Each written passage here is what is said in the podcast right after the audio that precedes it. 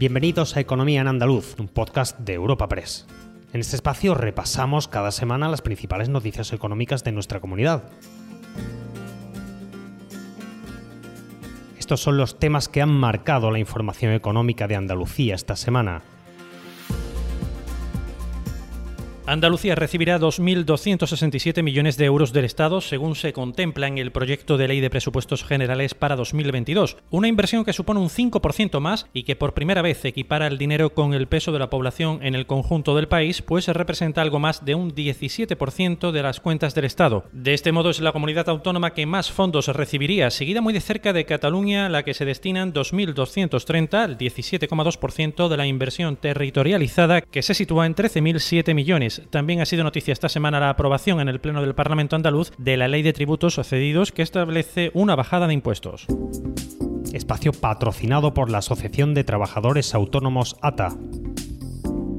De los 2.267 millones contemplados para Andalucía en los presupuestos generales, destaca una partida de 350 millones para el corredor ferroviario Algeciras-Bobadilla, 245 millones para la alta velocidad Almería-Murcia y 50 millones para la ampliación de carriles y sustitución de los tirantes del puente del Centenario de Sevilla. También se prevén más de 30 millones para la ronda de circunvalación metropolitana en esta provincia, la C40. Para la ministra de Hacienda, María Jesús Montero, que ha destacado lo difícil que ha sido cuadrar las inversiones territoriales, se cumple con ese reparto lo establecido en los estatutos de autonomía de buena parte de las comunidades. A pesar de la dificultad que supone cuadrar toda la inversión territorializada, lo saben, todos los años lo digo, porque cada estatuto de autonomía se refiere a un concepto concreto y la suma de todos ellos no suma 100, que las inversiones territoriales cumplen, están en línea con esas previsiones estatutarias que rigen en una buena parte de las comunidades autónomas. El Pleno del Parlamento de Andalucía, como avanzamos en la portada, ha aprobado esta semana la proposición de ley de tributos cedidos que contempla una bajada de impuestos. Con esta bajada impositiva, la Junta estima que 329 millones de euros estarán en manos de los andaluces y que ello conllevará un aumento del consumo y, por ende, de la recaudación. Elías Bendodo, consejero de presidencia de la Junta de Andalucía.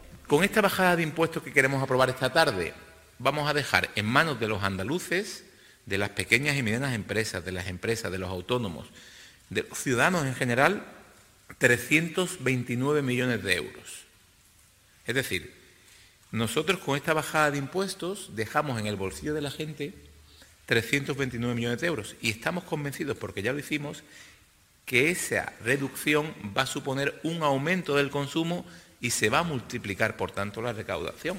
Y no abandonamos el capítulo de inversiones porque el delegado del Gobierno de España en Andalucía, Pedro Fernández, ha subrayado el empuje otorgado por el Estado a la carga de trabajo en los astilleros de la Sociedad Pública Navantia en Puerto Real, Cádiz, tras la autorización en el Consejo de Ministros de la compra para la construcción de un buque de acción marítima de intervención subacuática para el Ministerio de Defensa. Fernández ha recordado el importante impacto que tendrá este nuevo encargo en el empleo de esta comarca gaditana una vez superados los trámites administrativos de un contrato de esta envergadura según las estimaciones de Navantia, la construcción del citado buque supondrá más de 1,3 millones de horas de trabajo en la bahía de Cádiz. Está previsto que se generen alrededor de 1.100 empleos durante tres años y medio, sumando empleo directo, indirecto e inducido. Pedro Fernández, delegado del Gobierno. Es una magnífica noticia que tendrá un importante impacto económico y social en Cádiz porque va a garantizar una gran carga de trabajo para los astilleros de Navantia en, Puerto Real la autorización de compra para la construcción de un buque de acción marítima subacuática para el Ministerio de Defensa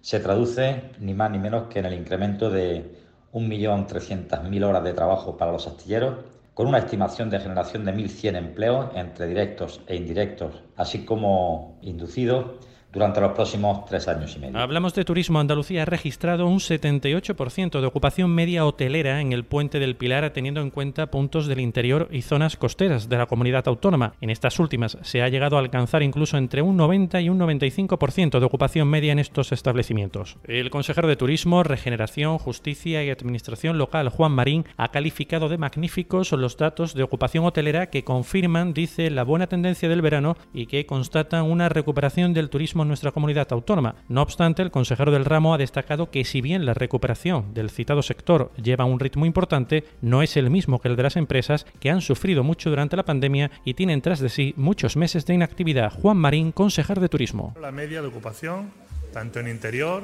como en costa, es del 78%.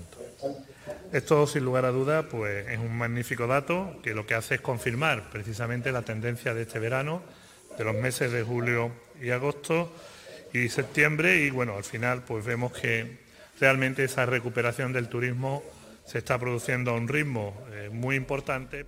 Cambiamos de asunto y hablamos del campo andaluz. Las organizaciones agrarias Asaja, COAC y cooperativas agroalimentarias han manifestado su rechazo unánime al plan estratégico de la política agraria común y han pedido por carta al ministro de Agricultura, Luis Planas, que tenga en cuenta las modificaciones propuestas por la Junta de Andalucía. Asimismo, han solicitado al presidente andaluz, Juanma Moreno, que haga un pronunciamiento firme de rechazo a esta propuesta de la PAC, que según las organizaciones agrarias acarrea unas pérdidas de 180 millones de euros anuales en la comunidad. Precisamente el sector agrario andaluz convocaba este jueves a todos los agricultores y ganaderos de la región a una caravana en defensa de una PAC justa y en protesta ante el incumplimiento, dicen, del Ministerio. Si la situación no cambia, anuncian que seguirán las protestas sin edie. Eduardo Martín, secretario general de Asaja Sevilla. Se crea un agravio y ese agravio se traduce en pérdidas de renta, eso está claro, o sea, en pérdida de menos fondos que le llega al agricultor y ganadero que le toque.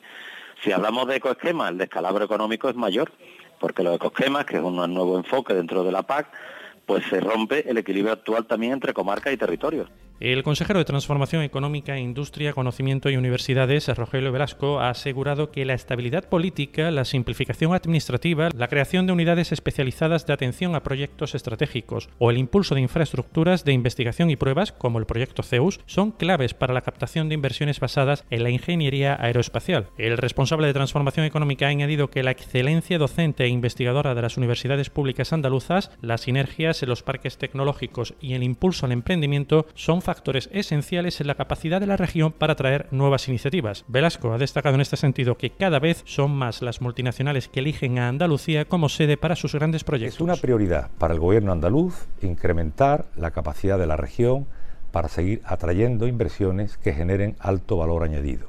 La estabilidad que ofrece la situación política de Andalucía se une a nuestro intenso trabajo para, por ejemplo, simplificar procedimientos administrativos, o la creación de unidades especializadas para la atención a proyectos estratégicos. Andalucía está mejorando su posicionamiento en este sentido y los resultados son cada vez más evidentes. Y al cierre les hablamos de la declaración conjunta de apoyo a las indicaciones geográficas, industriales y artesanales en la que ha participado Andalucía, que se ha entregado esta semana al presidente del Comité Europeo de las Regiones. En este sentido, el viceconsejero de Turismo, Regeneración, Justicia y Administración Local y miembro del citado comité, Manuel Alejandro Cardenete, ha subrayado la necesidad de salvaguardar los derechos de autor. En su opinión, se deben tener en cuenta la propiedad industrial, intelectual y artesanal porque detrás de todas esas industrias hay muchos puestos de trabajo. Efectivamente, hemos entregado toda la delegación española en el Comité de las Regiones una, una apuesta, un apoyo de esa declaración que implica proteger las indicaciones geográficas eh, protegidas, nunca mejor dicho, para salvaguardar el derecho de autor, el derecho de, de cualquier tipo de producción, en este caso no agroalimentaria, que es lo que estamos acostumbrados. Hay que proteger también propiedad intelectual, industrial y artesanal. Y es lo que precisamente hemos entregado al presidente del Comité de las Regiones, al señor Recuerda que puedes encontrar estas y otras muchas noticias económicas en la sección Andalucía en nuestra web europapress.es. Puedes suscribirte a este programa y al resto de podcast de Europa Press a través de Spotify, Apple Podcast, Evox o Google Podcast.